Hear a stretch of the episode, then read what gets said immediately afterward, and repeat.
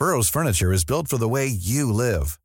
From ensuring easy assembly and disassembly to honoring highly requested new colors for their award-winning seating, they always have their customers in mind. Their modular seating is made out of durable materials to last and grow with you. And with Burrow, you always get fast, free shipping.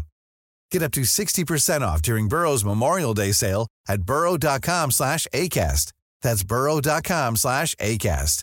burrow.com slash ACAST. ¿Es en serie? Oh my god. ¿Es en serie? ¿Es en serie? Okay, 3000 left turn, 110 direct direction, idea. Hola, ¿cómo están? Bienvenidos al episodio 54 de Es en serie, en donde hablamos de mucho contenido de televisión, mucho contenido en streaming. Rosy Paloma, ¿cómo estás? Hola Ale, traemos aquí una cartera variada para que haya series para todos, de todos los gustos. Así es, en esta ocasión hablaremos pues, a profundidad, sí, un poco, de una creadora, actriz, productora, cantante que nos tiene fascinadas. Hablo de Micaela Cole, que con I May Destroy You, bueno, está pues derribando todo y se está convirtiendo como pues una de las estrellas del 2020. Vamos a hablar un poquito de ella y de en dónde la podemos ver o en dónde la hemos visto. Vamos a hablar de una película que se estrenó en Netflix que hace como un mes. Marca el regreso pues de un personaje de Lost, de Hurley, y es la película chilena Nadie sabe que estoy aquí y rapidísimo hablaremos de algo que ha estado en redes sociales trending, que es Street Food Latinoamérica, porque bueno, Netflix pisó Oaxaca y la Tlayuda se impuso. Pero bueno, empezamos con Micaela Cole. We're watching our favorite German TV show. Science. Animation at, the, same time. Oh, how'd you get that? Ella estrenó una serie I May Destroy You en HBO, que es una coproducción de BBC. Se estrenó hace unas ocho semanas. Ya estaba en el tintero para esa serie, pero bueno, estábamos esperando un poquito que se desarrollara la serie. Todo el mundo está hablando de ella. Adele dijo, puso un post en Instagram que era lo mejor que había visto en la televisión británica desde hace años. Y bueno, Micaela Cole, la verdad es que es la estrella del 2020 con esta serie de 12 episodios en donde habla del consentimiento y del abuso sexual y del abuso en muchas formas, ¿no, Rosy Palomeque? Pero habla sobre todo del abuso sexual, de cómo identificar ese abuso sexual que a veces, o sea, está la persona tan en shock que no sabe qué pasó realmente, ¿no? Pero bueno, vamos a poner en contexto. Esta serie describe la, historia de Arabella. Arabella es una joven escritora, es una estrella del Twitter que logra publicar un primer libro que la convierte, o sea, en un suceso, la reconocen en las calles, se quieren tomar selfies con ella, se identifican con lo que ella escribe en ese primer libro, ¿no? Se convierte en, una gran estrella como en una voz de su generación dentro de la serie, ¿no? ¿Y qué pasa? Bueno, a partir de este suceso, pues ya tiene un agente literario, ya tiene un contrato para sacar un segundo libro, y, ella, y así empieza la serie. En esta cuestión que ella se enfrenta a la página en blanco y dice, bueno, ¿y ahora cómo hago mi siguiente libro? Pero es una chica desinhibida, alegre, que le gusta convivir, ¿no? Entonces le gusta además estar en todos lados, le gusta convivir, tiene muchos amigos. ¿Y qué sucede? Que en una reunión de estas que ella tiene, están bebiendo, alguien le pone una droga en la bebida sin que ella se dé cuenta. ¿Y qué pasa después? que llega a su casa, no sabe qué pasó, sabe que pasó algo, pero no sabe qué pasó, empieza a tener de repente como flashazos de algo que pasó en su vida y que no sabe qué fue, una noche que le cambió completamente el rumbo de su historia. Y entonces ella va, hace una denuncia, ¿vale? ¿Y qué más sucede? Ella empieza a explorar pues estos recuerdos, esto que le sucedió, y no nada más pues el abuso sexual que vive esa noche, ¿no? Sino más adelante eh, vive otro abuso sexual de otra forma, que ella también, ella no sabía que era abuso sexual, se da cuenta que es abuso sexual y realmente es ese descubrimiento pues del abuso sexual en muchas formas. También sus amigos, eh, todos pues son víctimas de, de, abusos en diferentes formas de diferentes personas. How'd you smash your phone? I don't know. How did last night end? La verdad es que ella es una persona súper interesante, Micaela Cole. Ella es la actriz, la guionista, la directora, la productora de este show de 12 episodios. Aparte es cantante, es compositora, es poeta, es dramaturga. Para I May Destroy You, ella hizo 191 borradores. Ella quería hacer un show de introspección. Le interesaba como que las víctimas estuvieran conscientes de que pues rara vez hace justicia y que es como las víctimas y los sobrevivientes encuentran sus propios cierres y encuentran este viaje que les hace tener percepción de esto, del mundo, como lo que a ella le sucede en el segundo abuso sexual. También me gustaría que buscaran en YouTube un speech que tuvo en, en el Festival de Edimburgo, en donde ella confiesa que fue agredida sexualmente y habló también de todo lo que viven en la industria, ¿no? Que realmente un productor así totalmente directo le dijo, pues quiero tener sexo contigo ahorita, ¿no? ¿A dónde vamos? Y ella así como de, ¿quién te dio el derecho de decirme esto, ¿no? Flashbacks. Yeah, I see him a bit. My friend is stressed. Listen to her talk. Make her feel good. Y bueno, la verdad es que es una gran serie. Yo sí creo que va a ganar muchísimos, muchísimos premios, muchísimos. El BAFTA seguro lo tiene, ya lo tuvo por Chewing Gum. Derriba completamente fronteras y en 30 minutos, Rosy Palome, que cada episodio es 30 minutos. Se te va el tiempo y quieres saber más y quieres saber cómo va a reaccionar y quieres saber qué está pasando y cómo va a transformar esta joven su vida. Y es que sí es realmente un shock cuando ella descubre que personas que ella quiere han abusado de ella. Es, también esto, es como, como plantearte todo esto, cómo vives tú tu día a día, qué está pasando en tu día a día y cómo tú permites ciertos abusos de todo tipo, ¿eh? no solo sexuales, de todo tipo.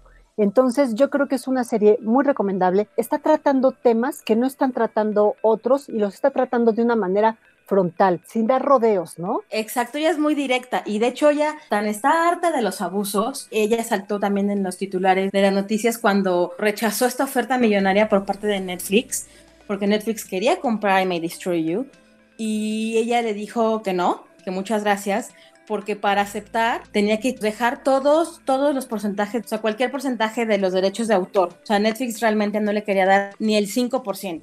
Entonces ella dijo, no, esto no me parece.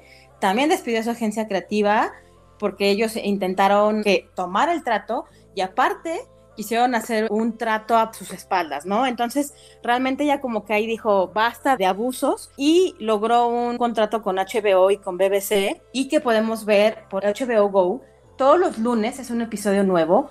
Ya van en el episodio 8, son 12 episodios y la verdad es que vale muchísimo la pena. Surround yourself with people who affirm you. Are you gonna miss me? Don't like this sort of conversation. Are we boyfriend and girlfriend? Could you say yes? Wouldn't be a conversation. Ella es de verdad un nombre que nos tenemos que aprender y que tenemos que seguir. Micaela Cole, justo cuando tenía eh, 29 años, ganó el BAFTA con 29 años. Hay una película musical que se llama Been So Long, que también se puede ver en Netflix, en donde ella actúa, canta, escribe las canciones. De verdad es eh, que Micaela es un estuche de monerías, pero además que ha sabido defender sus derechos como autora, ¿no? Y eso también es, es algo que, que destacar. Chewing Gum fue su primer serie que se inspiró en Chewing Gum Dreams. A mí me parece algo muy extraño que hace tres meses la podíamos ver en Netflix, ya no está en el catálogo, ya no hay forma de que la veamos, pero bueno, Chewing Gum trata de una chica de 28 años que es una dependiente de un tipo Oxo, viene de una familia religiosa y ella quiere tener sexo. Ella quiere tener sexo y son sus vivencias, rompe la cuarta pared, le habla al público. Esto es importante porque la gente no deja de compararla con Phoebe Waller-Bridge. Phoebe Waller-Bridge en Fleabag rompe con la cuarta pared. Las dos son súper similares, son di- diferentes generaciones, pero bueno, son diferentes perspectivas. Han dicho que Phoebe Waller-Bridge es una versión posh, una versión pues elegante y que Micaela es de gueto, ella pues es realmente de lo que habla porque ella es de la clase baja de Londres, pero realmente a mí me enoja mucho que digan porque no tiene por qué haber una nueva alguien, sino simplemente son dos mujeres brillantes que tienen muy parecido el género, son muy parecidas, digo, lo hizo antes Micaela, pero son completamente ópticas distintas, vienen de un background totalmente distinto, lo que lo hacen con un discurso que no tiene nada que ver. Así es. Y bueno, I May Destroy You a través de HBO y HBO Go. Así es. Y rapidísimo la pueden ver también en Black Earth Rising. Son ocho episodios en Netflix y en donde ella no, no la produce ni la dirige, simplemente la actúa. Y es un poquito de sus orígenes y es el genocidio de Ruanda. Es un drama británico que no tiene nada que ver con lo que ella ha hecho antes. Digo, ya, la habíamos visto en, en Black Mirror. Pero bueno, si la quieren seguir viendo, hay mucho de Micaela que ver en Netflix, en Black Earth Rising, son ocho episodios, y en la película que ya, ya dijiste que es Being So Long. Is there a reason why you haven't told him about the assault? He's an Italian drug lord. I'm joking. Pero bueno, basta de Micaela, yo estoy un poco obsesionada con ella, pero cambiemos el tema ahora con Hurley Rosy Palomeque. Bueno, yo insistí e insistí en que teníamos que hablar de esta película, porque además de que era el regreso de Jorge García, Hurley de la serie Lost, y yo creo que tienen que ver esta película porque ya no lo van a recordar solo como Hurley de la serie Lost. O sea, a partir de esta película puede cambiar la carrera de Jorge García tendrá que cambiar si se le hace justicia, ¿no vale? Sí, a ti te gustó mucho la película, nadie sabe que estoy aquí. ¿Por qué decírselo de esa manera? Tú dile que tiene una voz maravillosa, divina, pero que la voz no lo es todo. Tú me das la voz de tu hijo y yo me encargo. Es eh, dirigida por Gaspar Antillo, de hecho es su primer película, ¿no? Y es producida por los hermanos Larraín, eh, Pablo y Juan de Dios, que hemos hablado, creo que mu- últimamente mucho de ellos. Y bueno, se estrenó en el Festival de Cine de Tribeca. No fui fan, digo, muchas películas ganan y aún así no me gustan, pero no, no fui fan. Me gustó la historia, pero tengo que confesar, no es una película para mí. Pero es una película bonita.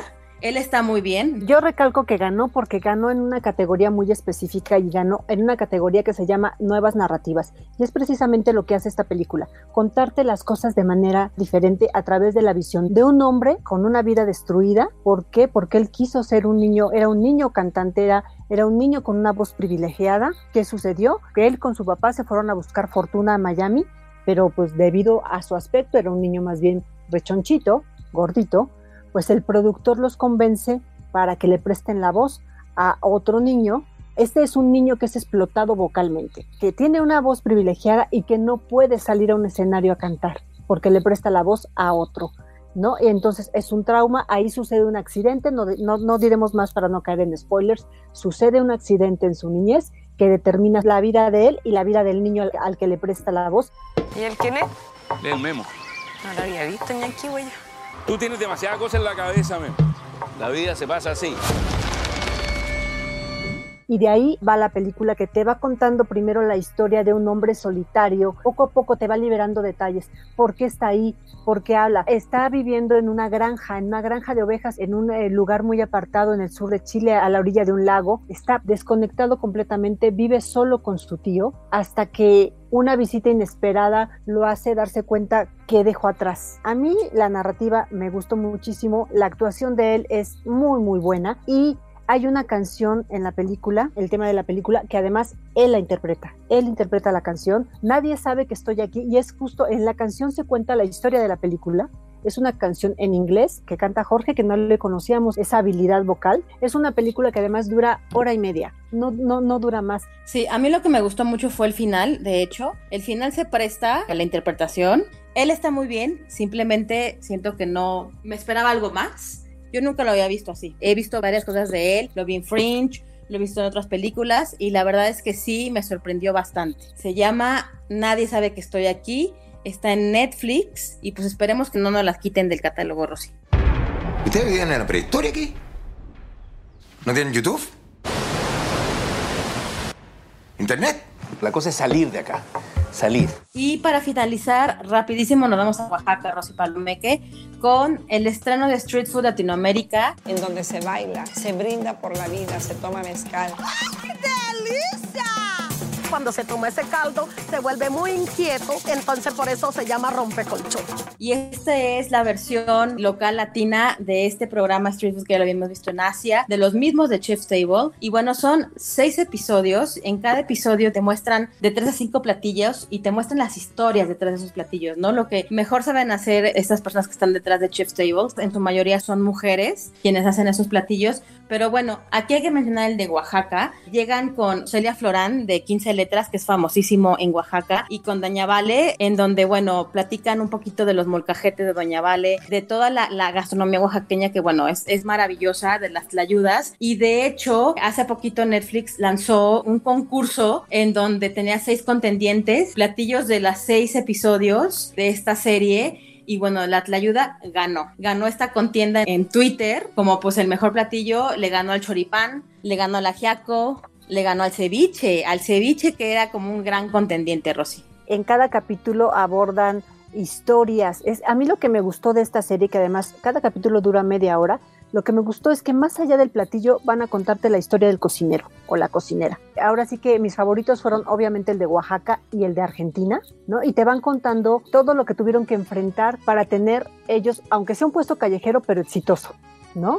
Y sí, como tú dices, Doña Vale, que está y que yo ya quiero, de verdad que yo ya quiero ir al mercado de la central de abastos de, de, Oaxaca para ir a buscarle y comerme una memela que se veían de verdad deliciosas. Lo que te transmite esa serie es que quieres hacer el viaje no solo para ir a comer, sino para conocer la ciudad a través de esa comida. Ya sea que estés en Argentina, que ah, visitan Buenos Aires, ya seas que estés en Brasil, que ahí visitan Salvador de Bahía, o en Lima, o en Perú, que visitan la capital Lima, en Colombia se van a, a, Bogotá y en Bolivia se van a La Paz. O sea que solo en Brasil y en México no se fueron a la capital, fueron a ciudades alternas y eso la verdad me gustó muchísimo, me gustó que destacaran eso. Yo creo que podrían de verdad y ojalá se lo propongan hacer un Street Food México o sea, completamente dedicado a México porque, bueno, en la ciudad hay muchísimas cosas que se pueden rescatar y en cada uno de los estados, digamos, todos los estados de México hay puestos callejeros en los que uno debe ir a probar alguna vez algo que es típico de la región, ¿no? Así es, estamos hablando de Street Food Latinoamérica, son seis episodios, se estrenó hace una semana tienen que verlos, se pasa rapidísimo, véanlo después de comer, porque si no van a salir con un hambre impresionante o para abrir el apetito. Ya no tenía dinero, mi cocina no tenía gas, yo tenía como ese temor por mi hijo. El asado era cosa de hombres, pero me considero una persona rebelde. Así terminamos este programa que fue, pues fue muy diverso. Eh, tratamos a Micaela, que tienen que ver a May Destroy You, en HBO Go. Tienen que ver a Jorge García en esta película chilena, Nadie sabe que estoy aquí, en Netflix. Y bueno, pues Street Food Latinoamérica. Ahora sí, Netflix casi gana, pero HBO se impuso. Rosy Palomeque, tus redes. R Palomeque en Twitter, Rosalinda PB en Instagram. Alexandra Betón en Twitter, es en serie MX en Instagram, es en serie en Twitter. Y recuerden de seguir todos los podcasts de OM en arroba podcast OM. Y si quieren escribirnos, lo pueden hacer a podcast.om.com.mx. Esperamos sus sugerencias, esperamos su interacción para que si tienen alguna película, alguna serie de la que quieran que hablemos, pues ahí, ahí mismo nos lo pueden solicitar. Recuerden que pueden escucharnos por Spotify, Google Podcast y Apple Podcast. Ahí se pueden suscribir. Recuerden que si están suscritos todos los viernes va a caer directamente, se va a descargar el episodio para que no se pierdan ni uno solo. Recuerden Spotify, Apple Podcast y Google Podcast, así como en la página del Sol de México, también ahí en Es en Serie nos pueden escuchar. No queremos irnos sin recomendarles el podcast de Economía Pesada con Luis Carriles, Mario Alaves y Enrique Hernández. Hasta la próxima. A comida de rua ajuda a identidade, que é diverso, é colorido e, sobretudo, cheio de vida. Esta es una producción de la Organización Editorial Mexicana.